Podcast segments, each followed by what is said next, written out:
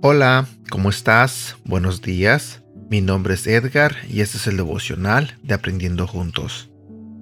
El día de hoy quiero compartir contigo un tema que se titula Descalificados por nuestro pecado.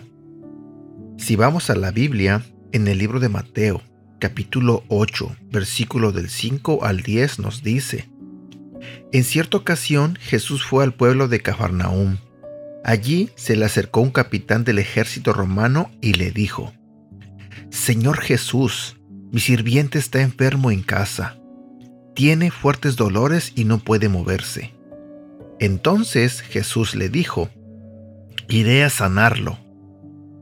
Pero el capitán respondió, Señor Jesús, yo no merezco que entre usted en mi casa. Basta con que ordene desde aquí que mi sirviente se sane y él quedará sano. Porque yo sé lo que es dar órdenes y lo que es obedecer. Si yo le ordeno a uno de mis soldados que vaya a algún sitio, ese soldado va. Si a otro le ordeno que venga, él viene. Y si mando a mi sirviente que haga algo, lo hace. Jesús se quedó admirado al escuchar la respuesta del capitán. Entonces le dijo a la gente que lo seguía, les aseguro que en todo Israel nunca había conocido a alguien que confiara tanto en mí como este extranjero. En este pasaje de la Biblia, en Mateo capítulo 8 versículo de 5 al 10, cuenta la historia de un centurión romano que fue en busca de Jesús para pedirle que sanara a su siervo que estaba muy enfermo. De este pasaje podemos resaltar varias cosas. Número 1. El centurión no se sentía calificado, él veía sus pecados demasiado grandes, como para que el Señor entrara a su casa. Muchas veces somos como el centurión, pensamos que hemos fallado tanto que no somos dignos de ni siquiera orar. Nos alejamos del Señor y por ahí abrimos brecha para que la señora duda entre y nos descalifique con pensamientos acusados como ¿Tú crees que fue chiquito eso que hiciste?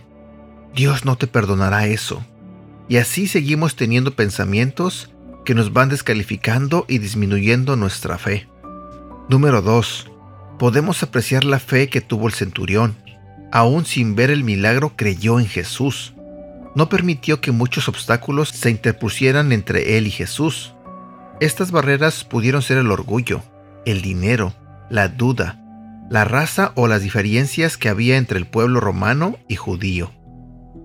Mi pregunta para ti es, ¿te identificaste con algunas personas que a veces por sus pecados tienden a alejarse de Dios? ¿Tienden a no ir a la iglesia? ¿A no ir a su grupo pequeño? Y también tengo otra pregunta. ¿Cómo está tu fe? ¿Tienes tanta fe como la que tenía este hombre? ¿Como la que tenía el centurión? Bueno, piénsalo y medítalo. Espero que tengas un bonito día y que Dios te bendiga. Cuídate.